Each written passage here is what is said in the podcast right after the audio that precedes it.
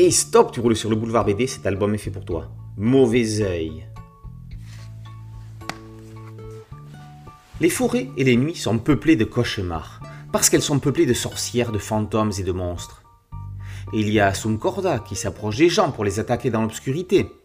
Marimanta qui enlève les enfants, les fourre dans un sac et les amène dans son antre pour en faire des potions. Ou encore Feiteicheira qui convainc les enfants de se baigner dans la rivière pour les noyer.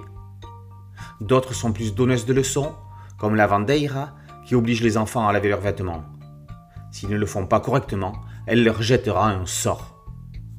Lobismuller est contre toute attente en principe pacifique. C'est son aspect de chien-loup enragé qui fait peur. La plus terrifiante de toutes les sorcières reste Chuchona, qui terrorise les enfants et leur suce le sang, sauf s'ils ont de l'ail sur eux. Sorte de centaure, le diable moqueur adore faire des blagues. Il peut disparaître en fumée. Si Louis se réveille tous les matins épuisé, c'est que ses nuits sont peuplées de squelettes, plus au propre qu'au figuré. Tous les jours, le nuage tonitruant sème les pires intempéries, mais gare à lui, les oiseaux pourraient lui donner une belle leçon. Si vous n'avez pas peur, vous pourrez toujours aller en forêt cueillir des biosbardos. Encore faut-il connaître le sortilège qui les attire. Quand le danger n'est pas sur la terre ferme, il peut être en mer. Les sirènes n'ont pas la côte face à la Maruchaina, qui pourrait en faire voir de toutes les couleurs aux marins, à moins que ceux-ci ne débarquent sur l'île secrète des sorcières du Mignon. Christian Robles, signant ses planches Ken Sausage, invite au voyage dans la mythologie galicienne, un véritable trésor culturel. La Galice est une région autonome d'Espagne située au nord du Portugal sur la façade atlantique.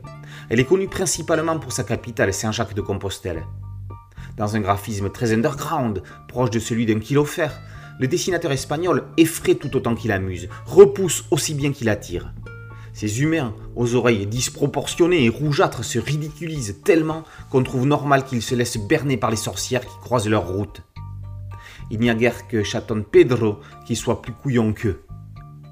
On pense également à la mythologie yokai.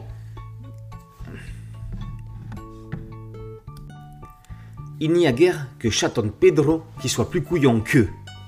On pense également à la mythologie yokai quand on lit ces micro-histoires galiciennes.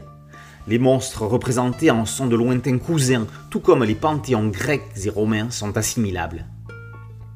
Si le mauvais œil plane sur les pauvres victimes des créatures galiciennes, il est aussi le témoin d'une culture ibérique riche en légendes qui font rêver ou cauchemarder.